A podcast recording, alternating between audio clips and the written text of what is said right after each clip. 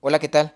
Hoy vamos a continuar con Los ojos de mi princesa, capítulos 7 y 8. Y antes de comenzar quisiera decirles que de verdad o por favor me gustaría que me dejaran sus mensajes, sus comentarios, opiniones, críticas. Y yo sé que lo hago de la manera sencilla, yo sé que lo hago cero profesional, pero lo hago con la mejor intención de dejar este mundo, de esta realidad y adentrarnos al mundo de las letras. Lo hago para que nos relajemos y lo hago para porque yo los veo como, un, como unos compañeros de lectura. De verdad, muchísimas gracias a las personas que me escuchan y también eh, déjenme sus opiniones, críticas, si puedo mejorar, lo haré. Créanme que estoy en la mejor disposición de mejorar, trato de mejorar. Y también para decirme si quieren que lea algún libro en especial o lo que ustedes quieran. De verdad, ahí en Anchor pueden dejarme alguna de sus opiniones o también, este, si no me equivoco, ahí está mi correo. Pero de verdad, les agradecería muchísimo. Bueno, sin más que decir, cerramos nuestros ojitos, nos relajamos y nos adentramos a este mundo de letras. Lunes 18 de septiembre de 1978. Los estudiantes se están acomodando en el patio para, para el homenaje a la bandera.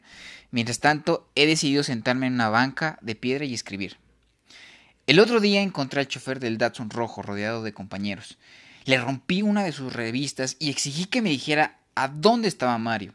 Todavía no entiendo cómo me atreví. El visco salió del carro. Creí que iba a golpearme, pero solo me maldijo con sus peores palabras. Tomó los pedazos de su revista, subió al coche y arrancó. Sabino logró bajarse a tiempo. Todos se me quedaron viendo con asombro.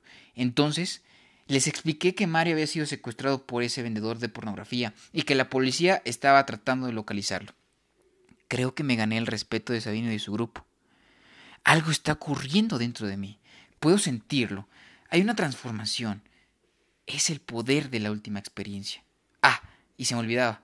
Ayer gané tercer lugar en la carrera de ciclismo. Mi padre me levantó en hombros y me llevó a comer a un restaurante, como premio. Se sobresaltó al percibir la presencia de alguien parado frente a él. Hola. Esta vez la bella chica de ojos claros estaba sola. ¿Shesid? Me da mucha risa la forma en que me nombras. Algunos compañeros han comenzado a decirme así para burlarse. ¿Burlarse? Sí. ¿Estás ocupado? Un poco. No quiero quitarte el tiempo, solo he venido a disculparme. ¿De qué? He hablado mal de ti. Te he hecho quedar en ridículo con medio mundo. He difundido la idea de que eres un depravado. Tal vez lo seas, pero eso no me da derecho a publicarlo. Cuando me di cuenta de mi impertinencia supe que debía pedirte una disculpa. Él la miró por varios segundos, después dijo ¿Te disculpas solo para quedar bien contigo misma? Eso suena raro. No me pareces muy sincera. Ella se quedó de pie. De forma imprevista cambió el tema de la charla. ¿Qué escribías? Cerró el cuaderno. Nada. Te escuché en la ceremonia hace dos semanas. Me impresionaste. La joven se sentó junto a él. Todo el verano estuve ensayando. ¿Y cómo evolucionó la herida que te hiciste en la frente? La última vez que te vi, te habías descalabrado. José Carlos sintió un calor en, las mejillas como cuando se ruborizaba. Quiso explicarle que no fue él quien le dio la nalgada, que cuando ocurrió eso él protestó y sus compañeros lo arrojaron del vehículo y que estaba muy avergonzado por el incidente. Evolucionó bien, contestó. Me dieron tres puntadas. Levantó el pelo para mostrar la herida. Ella observó con aire maternal. Te ves del todo recuperado. Llevó una mano a la cara del joven. Estás ardiendo. ¿Tienes fiebre? Tal vez debes, deberías ir al médico. Se quedó paralizado al sentir el dorso de, de esa mano en su mejilla. No pudo comprender el significado de la caricia.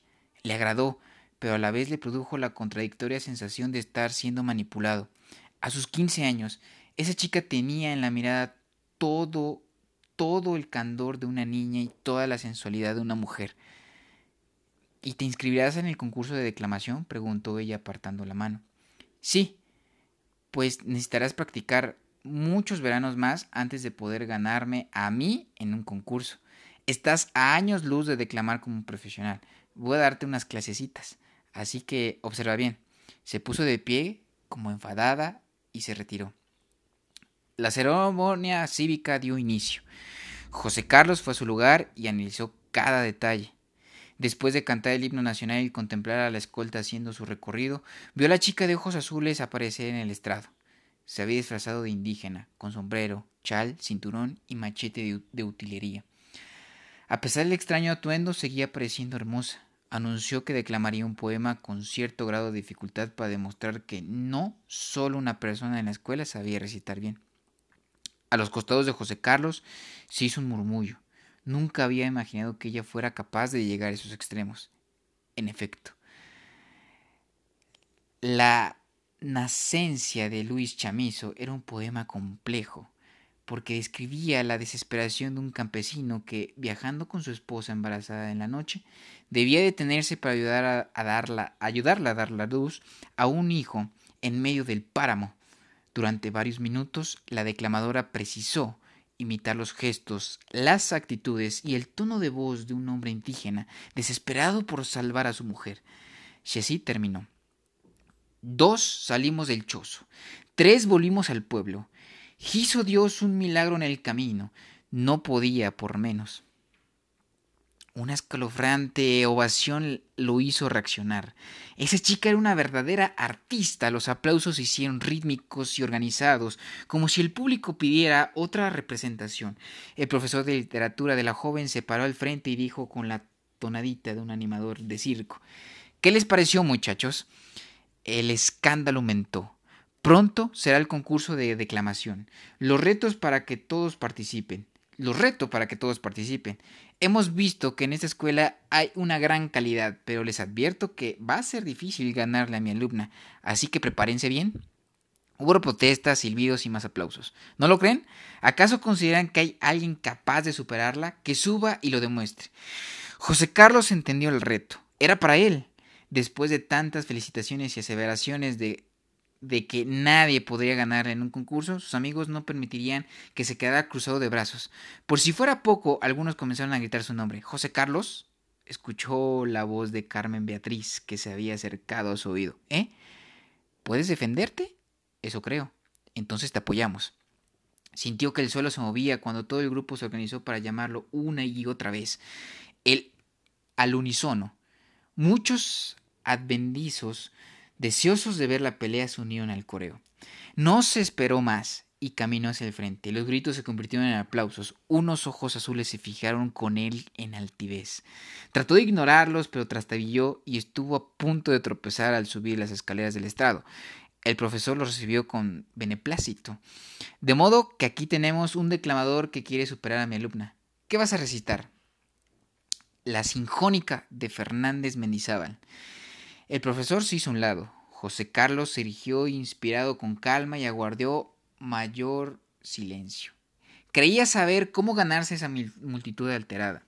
El poema que diría no tenía el grado de dificultad necesario para impresionar a un jurado intelectual, pero era lo suficientemente cómico e interesante para hacer estallar la atención en carcajadas. Representaré a un campesino, explicó, que le cuenta a su esposa las barbaridades que vio en un concierto sinfónico. Imitó la voz del protagonista con naturalidad y atrapó de inmediato a los oyentes. Hubo risas y aplausos en medio de su interpretación. Tuvo que hacer pausas frecuentes. Durante la comedia, el público se fue entregando más y más, reaccionando de una forma explosiva ante la más mínima frase cómica. Detrás de él, sin embargo, su rival fue incapaz de esbozar la más mínima sonrisa. Está bueno, Antasio. Pero, ¿y la sinjónica? Pues vieja, quién sabe, porque yo no la vi de por ninguna parte. Creo que se enfermó, porque la verdad no vinió. Los setecientos alumnos irrumpieron en una ovación mayor a la precedente. El maestro ya no intervino. Esta vez se trataba del honor de Sheshid y fue ella quien se adelantó hasta el micrófono para defenderse. José Carlos se movió hacia un lado, pero permaneció ahí junto a ella. Sintió las vibras, tensiones, las vibraciones de tensión que emitía. La chica comenzó a hablar, siempre mirándolo de reojo. Su cabeza de fealdad corriente se iluminaba con la luz divina de una ilusión cuando me ve. Tomó aire y prosiguió de improviso. De improviso, perdón. Sorpréndolo en tal momento me asomo a su alma y descubro una persona con el pecado en la mesa y que sola y pusilánime se esconde como un reptil se esconde de la maleza. Se quedó absorto al escuchar ese verso de Luis Urbina, monstruosamente deformado. Aguardó a que la muchacha prosiguiera con el poema, pero no lo hizo. había terminado. Las cosas tomaban un curso extraño y peligroso. No estaba seguro de poder sostener una lucha de ese tipo. Vio a la maestra Jennifer avanzar con rapidez entre el público, con intenciones de detener el espectáculo. Respiró hondo y se acercó al micrófono que la joven había dejado libre. Dijo Muchachita triste, que uno y otro día, con la cesta al brazo, presuroso paso, vienes a exhibirte. Se detuvo. No había tenido tiempo de pensar si ese verso de Mesquis podía ayudarlo. Comenzó a sentir pánico, pero siguió con el poema de inmediato. Qué negra de tu vida, qué recio el, el laúd que barre el tesoro de tu juventud, qué honda la herida que en tu pobre carne, carne de dolor, tuviera hecho, te hiciera el amor. Hubo risas y comentarios del público. Ella empujó al muchacho, se apoderó del micrófono y continuó representando a Rafael Acevedo. Yo no quisiera ver lo que he mirado a través del cristal de la experiencia. El mundo es un mercado en que se, en que, en que se compran amistades, sonrisas y conciencias. ¿Amigos? Se colocó cara a cara frente a él. Es mentira, no hay amigos. La amistad verdadera es ilusión. Ella cambia, se aleja y desaparece con los giros de la situación. José Carlos la apartó con suavidad, exaltado ante el nerviosismo de todos y ante el suyo propio. Había venido a su mente un conocido poema de Rubén Darío. La princesa está triste. ¿Qué tendrá la princesa? Los suspiros escapan de su boca de fresa, que ha perdido la risa, que ha perdido el color. La princesa está pálida en su silla de oro. Se detuvo un instante al contemplarla tan de cerca. Mirándolo, sus ojos se veían más claros y ligeramente tenues por una capa de lágrimas. No continuó. La algarabia del público había ocasionado que la, que la formación se deshiciera. Nunca antes se había visto en la escuela una ceremonia cívica tan especial. La muchacha, llena de enfado y excitación, pensaba en cómo responder a su contrincante cuando la maestra Jennifer la detuvo por el brazo. Muchas gracias, dijo la coordinadora de profesores tomando el micrófono. Ha sido una exhibición interesante, agregó. Pero no estoy del todo de acuerdo en que se fomente de esta manera la rivalidad entre grupos.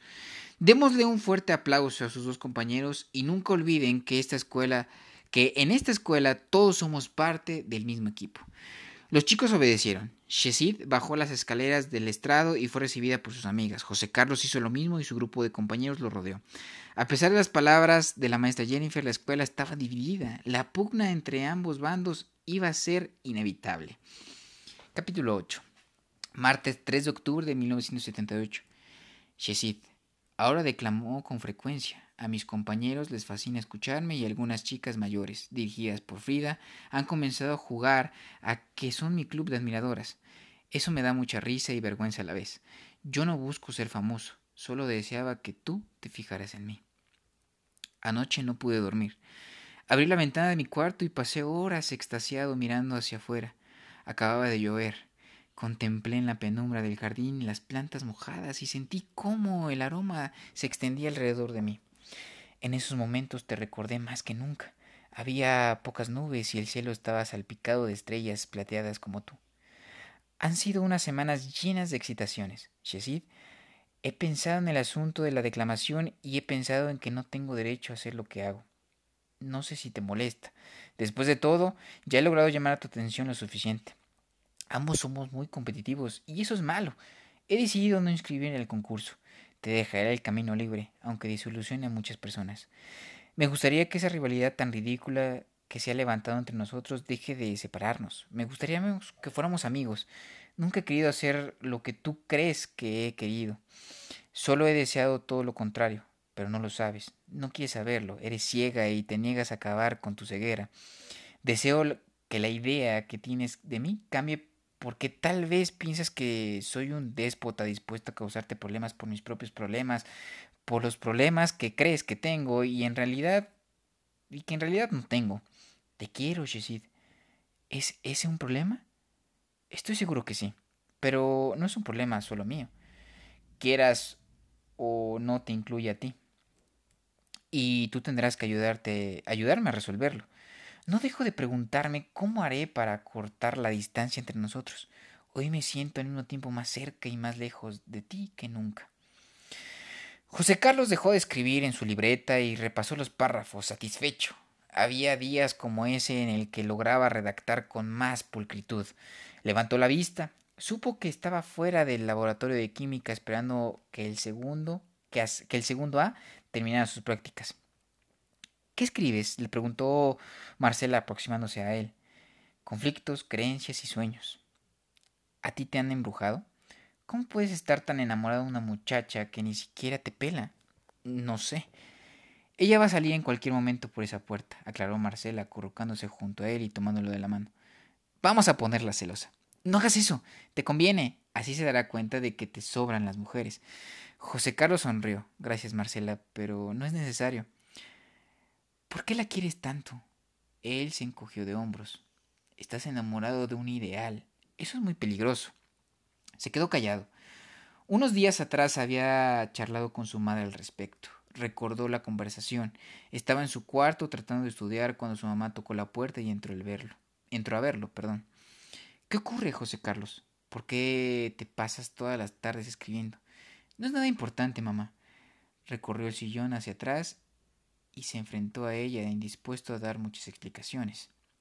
Cuando escribo pienso mejor. Sí, solamente pienso. No estoy seguro de que puedas entenderme. Inténtalo. Es que... Es que en realidad no estoy seguro de que puedas darme a entender o pueda darme a entender. ¿Tus problemas tienen algo que ver con el vendedor de revistas? ¿Lo has vuelto a ver? No, mamá. Seguí tu consejo. La pornografía es como agua de mar y yo no la estoy tomando. Busco el agua pura, como me recomendaste, pero no sé. De todos modos me estoy muriendo de sed. Es por esa joven de la que me hablaste. Sí. No la puedo apartar de mi mente, ni de día ni de noche. La madre sintió sin poder ocultar una mirada de ternura. ¿Cómo es? Muy hermosa, alta, delgada, de ojos azules y cabello castaño. Genial, artista. No la conozco bien, pero tengo la esperanza de que será alguien especial, capaz de comprenderme y valorarme. ¿No la conoces bien y piensas todo, ello, eh, todo eso de ella? Sí. Mm, ¿Qué pasa? ¿Me permitirías darte un consejo? Por favor. Disfruta esta etapa. La recordarás como la más hermosa de tu vida. Pero por más enamorado o triste que te sientas, nunca te estanques. ¿A qué te refieres? Si estás enamorado, supérate, estudia, practica deporte y aprende cosas nuevas con la fe de que algún día estarás a la altura necesaria para vivir el romance que anhelas. El sentimiento que hoy te embarga es muestra de que debes trabajar mucho. Eso estoy haciendo, sin embargo, no quisiera tener que esperar años para vivir el amor, asintió. Lo estás viviendo ya, disfrútalo. No lo entiendo. ¿Se puede disfrutar lo que nos hace sufrir? Ella sonrió con dulzura. Con frecuencia el amor es así. Así que... Así que añorar a su princesa era señal de que necesitaba crecer más. Sufrir sintiéndose incomprendido debía ser motivo de dicha.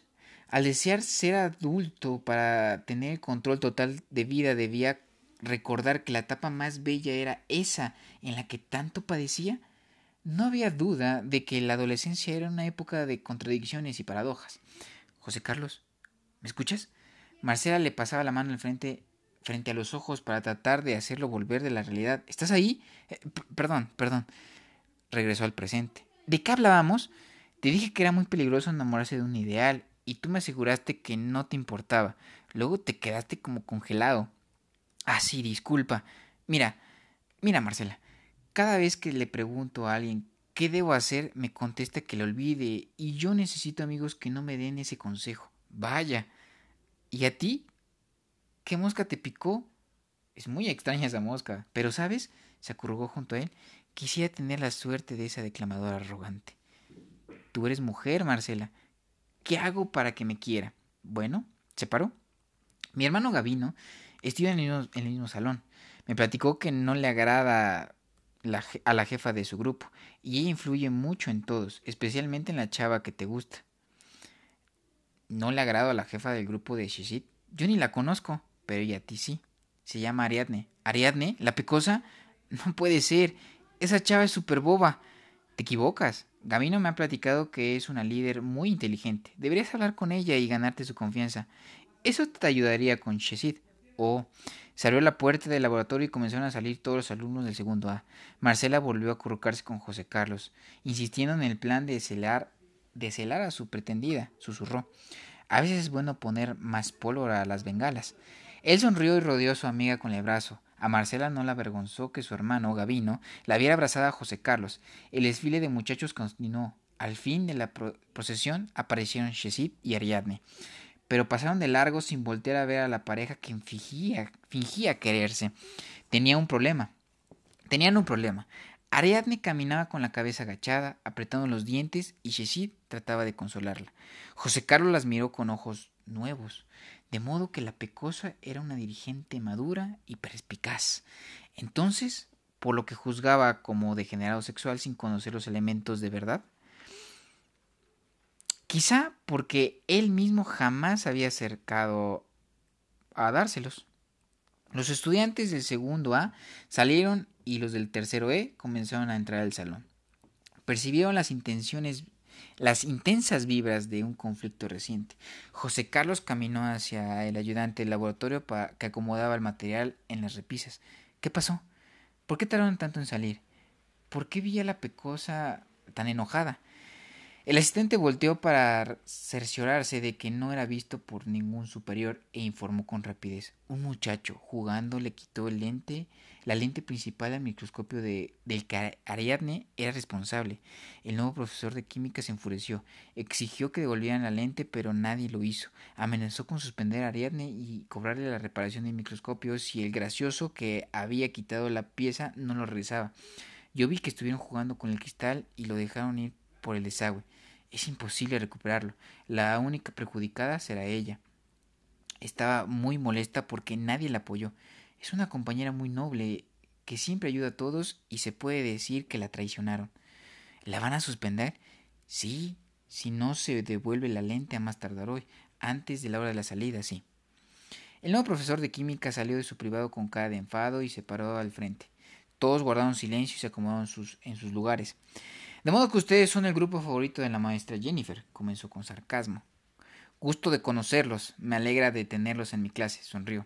Veremos si son tan buenos como asegura la maestra, nuestra coordinadora. La sesión empezó en una atmósfera de rigidez, primero por el desagradable antecedente de cuanto ocurrió con el otro grupo y segundo por el agresivo recibimiento del maestro. Copien esto, ordenó señalando un prolijo diagrama, los estudiantes comenzaron a sacar cuadernos y lápices para obedecer sin hablar. Después de unos minutos el, laboratorio se hallaba en silencio total. Cada joven se esmeraba por bosquejear de la mejor manera el complicado dibujo. José Carlos recordó de pronto a su buen amigo Fred, el microscopio profesional que su padre le había regalado. Dejó de dibujar y se quedó estático. Apreciaba mucho ese aparato. Representaba un bello vínculo entre su padre y él. Lo había colocado en la repisa central de su librero, pues le daba a su habitación un ambiente más intelectual y científico. No pudo evitar que lo embargara, que lo embargara la tristeza de comprender lo que debía hacer. Era quizá una oportunidad para demostrarle sus buenas intenciones a Ariadne y a Shesit, como bien sugirió, como bien sugirió Marcela. Si se ganaba el cariño de la pecosa, abriría el camino para acercarse también a su princesa.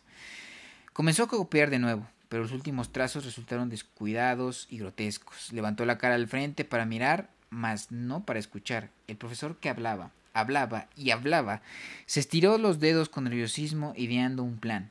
En cuanto la clase terminara, escaparía de la escuela por la parte trasera, correría sin parar hasta su casa y en menos de una hora estaría de regreso con la lente principal del microscopio para dársela a Ariadne.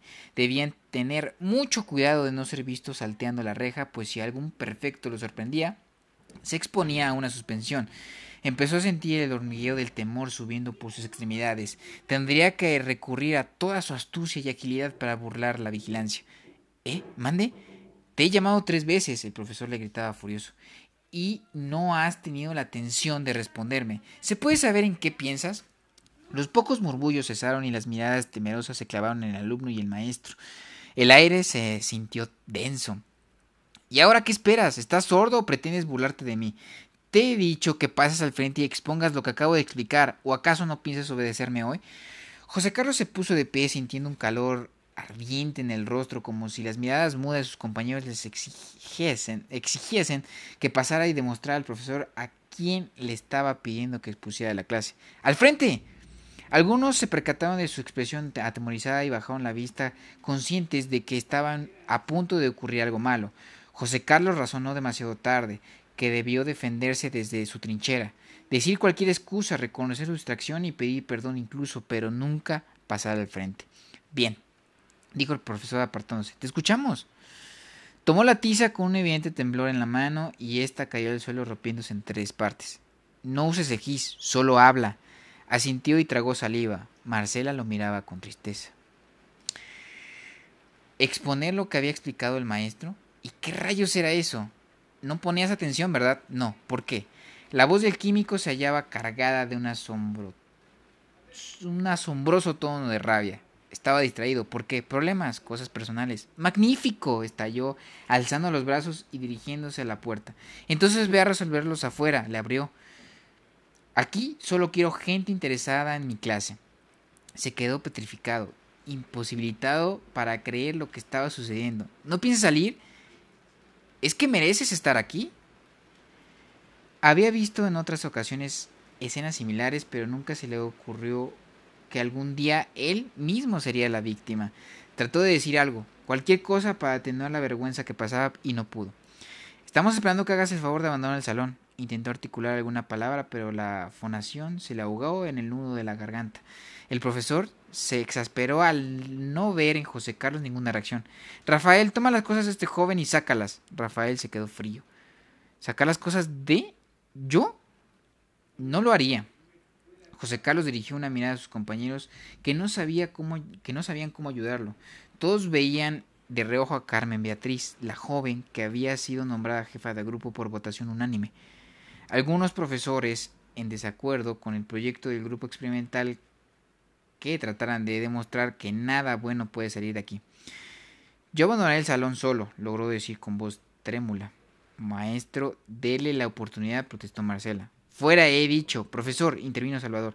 Le aseguro que él no era el único distraído. Además, es un compañero que Carmen Beatriz se puso de pie.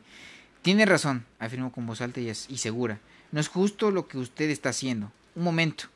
Todos los jóvenes se habían puesto de pie. Todos. Como un grupo de leopardos listos para atacar. Un momento.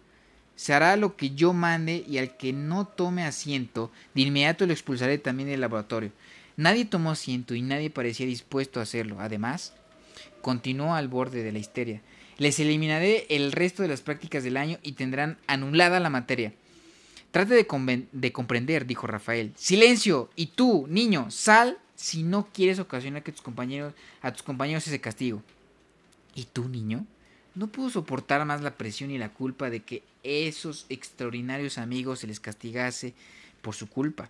Se dirigió hasta su sitio y tomó las cosas para salir del recinto, pero Carmen Beatriz lo detuvo del brazo cuando puso, pasó junto a ella. No te salgas. El penetrante silencio pareció intensificarse en el laboratorio cargado de emociones negativas. El profesor se acercó a José Carlos con los ojos inyectados de furia, como si estuviese dispuesto a bofetearlo. ¿Quieres ponerte con Sansón a las patadas? Usted es el que se está amarrando la soga al cuello, aseguró Carmen Beatriz. No vivimos en la Edad Media. Esta es mi clase, huyó, y yo castigo a la indisciplina. Está loco, profirió Adriana Varela. Salgámonos todos de aquí, increpó Salvador.